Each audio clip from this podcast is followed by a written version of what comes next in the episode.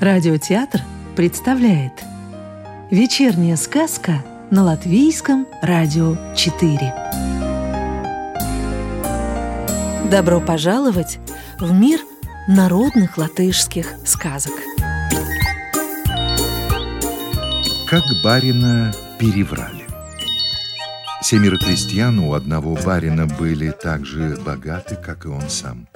И вот один из них купил как-то знатного коня. Барин хотел этого коня откупить у крестьянина, а тот ни в какую. Тогда барин и говорит, давай с тобой потягаемся, кто кого переврет. Что ты скажешь, что я на веру приму, а что я скажу, то ты должен на веру принять.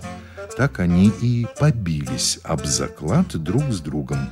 Поставил барин сто рублей, а крестьянин своего красавца коня – кто сможет больше чуши нагородить, тот и получит эти 100 рублей и коня. Ладно. Всю ночь они не спали. Думали, что бы такое наврать поутру. Наступило утро, говорит крестьянин барину. «Врите вы!» А барин ему «Нет, ври ты!» Наконец, барин первый принялся рассказывать. Был в городе большой голод – Семь лет не было ни хлеба, ни каши, ничего. И вот прилетел воробей, мельничные жернова на спине принес. Вдруг упали у него эти жернова и разбились. А зерна в них оказалось на семь лет. И кашу варить, и хлеб печь. «Верно, барин, — говорит крестьянин, — истинная правда». Пришел черед крестьянину врать. Вот, милостивый барин, что в старину-то бывало. Вырос у моего отца в огороде качан капусты, да такой большой, до самого неба. Взобрался я по этому кочану на небо, а там тоже ярмарка да корчмы. Барин воскликнул. «Правда, так оно и было!» А крестьянин дальше врет. И был у моего отца большущий козел с рогами до самого неба, а хлев у него такой маленький, вот как тот стул. Выпустили как-то девки козла из хлева, и он съел тот качан капусты, пока я на небе торговал. Воротился я, а кочана нет, козел слопал. Что теперь делать? Пошел я к Авину, где простоквашу провеивали. Купил на марку провеянной простокваши, чтоб веревку свить. Я бы и больше купил, да провеянной больше не было. Еще бы на три грошика прикупить, и в самый раз бы хватило. Пошел к кустам, нарезал крюков и начал из провеянной простокваши веревку вить. Что сверху совью, то к низу и подвяжу. Тут вдруг узел оборвался, и я как упал, так в кучу камней и угодил – ноги по колено в камни ушли. Бросил я свои ноги и домой, за топором побежал, чтоб их из камней вырубить. А пока я за топором бегал, подумайте только, милостивый барин, большая собака схватила мои ноги и тягу. Метнул я в нее топор, да и рассадил ей брюху. И вывалилась из собачьего брюха книга — «А смог ли ты эту книгу прочесть, что у собаки в брюхе была?» – спрашивает барин. «Как же, прочел», – отвечает крестьянин. «Там было написано, что ваш отец у моего отца свиней пас». Услыхал это барин. «Как даст крестьянину по уху! Все ты врешь, каналья! Вот так мой отец у твоего свиней пас!» Так и выиграл крестьянин спор. И сто рублей получил, и своего коня забрал. Барин-то рассердился, да и небылице не поверил.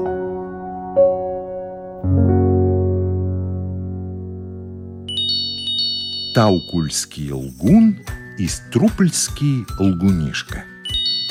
Таукульский лгун и Струпольский лгунишка вздумали однажды к барину съездить и надуть его – Приехали они к барину. Зашел таукульский лгун к барину, а Струпольский лгунишка с лошадьми остался. Начали Таукульский лгун и барин друг перед другом похваляться. Один говорит, что у него много скота, а другой, что у него и того больше. А Таукульский лгун говорит, «Да у меня творога столько, что его лошадьми надо уминать. Коль не веришь, поди спроси у моего кучера». Пошел барин и спрашивает, Верно ли, будто творога у вас столько, что его лошадьми уминать надо? А кучер отвечает, сам-то я не видел, а вот когда сыр рубил, то пол подковы в нем нашел. Вернулся барин. Все правда, видать. Снова они расхвастались. Барин и говорит, много у меня нынче огурцов уродилось.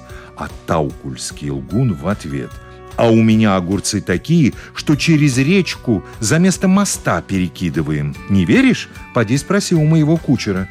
Пошел барин и спрашивает, правда ли, будто огурцы у вас такие большие, что вместо моста годятся? Не видал я, отвечает кучер, такие ли или нет, а вот мост у нас и впрямь огуречный. И снова они бахвалятся – «А репа у меня прибольшущая выросла», — говорит барин. А Таукульский лгун в ответ. «У тебя прибольшущая, а у меня и того больше. Смотреть страшно. Такая репа попадается, что ее и не съесть никак. Не веришь? Поди спроси у моего кучера». Спрашивает барин кучера, правда ли, будто репа у вас такая огромная уродилась, что и смотреть на нее страшно? А кучер отвечает, раз въехал я в Емищу, а там еще корни от репы торчат. И опять расхвастались они, дальше некуда. «У меня бумажных денег полным-полно», — говорит барин. А Таукульский лгун в ответ. «Бумажных-то и у меня немало, а золото я пурами меряю». «Не сменяешь ли бумажные деньги на пуру золота?» – спрашивает барин. «Отчего бы и нет», – отвечает Таукульский лгун. Набил барин два мешка бумажными деньгами и попросил, чтоб привезли ему взамен мешок золота. А лгун да лгунишка взвалили мешки с деньгами на лошадей и ускакали. Так барин по сей день дожидается, когда же Таукульский лгун золото ему привезет.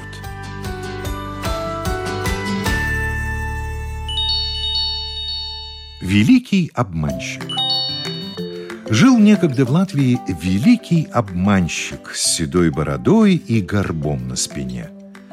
Все газеты о нем трезвонили. Ехал однажды барин и встретил по дороге старика с седой бородой. Подумал барин, Уж не знаменитый ли это обманщик? Придержал он лошадей и спрашивает, «Не ты ли знаменитый обманщик?» «Я самый и есть», — отвечает старик. «Обмани меня», — просит барин, не сходя с места. «Не досуг мне», — отвечает старик. «Видишь, мешок у меня в руках. Я на Лубанское озеро спешу. Озеро осушили, а рыбы там, видимо-невидимо, народ ее на лошадях возит. И мне рыбки захотелось, хоть бы торбочку эту набрать. Барин, недолго думая, повернул лошадей и приехал домой, запряг три телеги и поспешил на Лубанское озеро. А Лубанское озеро блестит, как блестело. Плюнул барин и сказал, вот уж и вправду великий обманщик, не сходя с места, надул.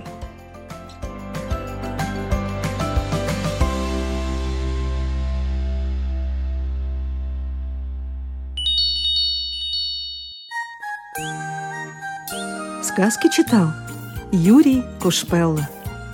Новую волшебную историю услышите завтра.